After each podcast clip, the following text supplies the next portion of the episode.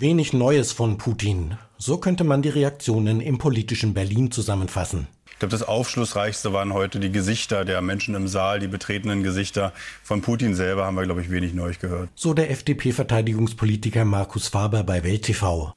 Auch die Drohung mit einer atomaren Eskalation hält Faber für einen Bluff. Ich erinnere mich noch zwei Wochen nach der Invasion, die Putin gestartet hat, also heute vor zwei Jahren, hat er die Alarmbereitschaft der Nuklearstreitkräfte nach oben gesetzt. Jetzt diese Drohung. Bisher ist ja zum Glück nie etwas passiert. Das muss man auch der Besonnenheit des Westens, aber auch den klaren Worten aus China ähm, anheimstellen. Und ich denke, so wird es auch diesmal sein. Der SPD-Außenpolitiker Nils Schmid wiederum warnte in einer Erklärung. Obwohl Transnistrien in Putins Rede keine Rolle gespielt habe, müsse man mit dem Versuch Moskaus rechnen, Transnistrien von der Republik Moldau abzuspalten. Dem müsse man sich entgegenstellen. Ähnlich äußert sich der CDU-Außenpolitiker Roderich Kiesewetter.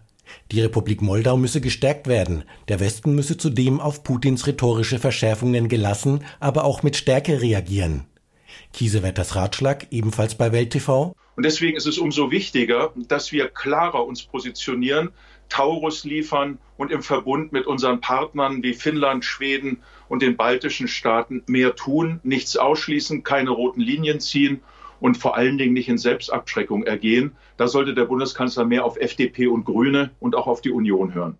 Die Kritik aus Union und Teilen der Ampel am Bundeskanzler ist nicht neu. Seit Dienstag aber ist Olaf Scholz Taurus-Politik auch in Großbritannien ein Thema.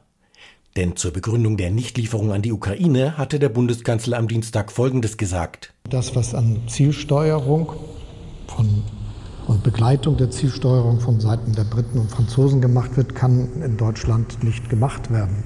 Das weiß auch jeder, der sich mit diesem System auseinandergesetzt hat. Damit plauderte Scholz wohl geheime Aufgaben von französischen und britischen Soldaten aus. Die beiden Länder hatten der Ukraine die Marschflugkörper Skype bzw. Storm Shadow zur Verfügung gestellt. Die britische Regierung hatte Scholz Aussagen sofort widersprochen. Aus dem parlamentarischen Raum indes kommt inzwischen heftige Kritik. Alicia Kearns, konservative Vorsitzende des Außenausschusses im Unterhaus, nannte Scholz Kommentare unverantwortlich und einen Schlag ins Gesicht der Verbündeten. Der konservative Abgeordnete Tobias Elwood sprach von einem eklatanten Missbrauch von Geheimdienstinformationen und der ehemalige Verteidigungsminister Ben Wallace erklärte, Scholz sei für die Sicherheit Europas der falsche Mann im falschen Job zur falschen Zeit. Der CDU-Außenpolitiker Norbert Röttgen schloss sich dieser Kritik auf der Digitalplattform X an. Scholz zeige, dass er sich nicht um die Interessen der Verbündeten kümmere und die Gräben zwischen den Europäern vertiefe, schrieb Röttgen.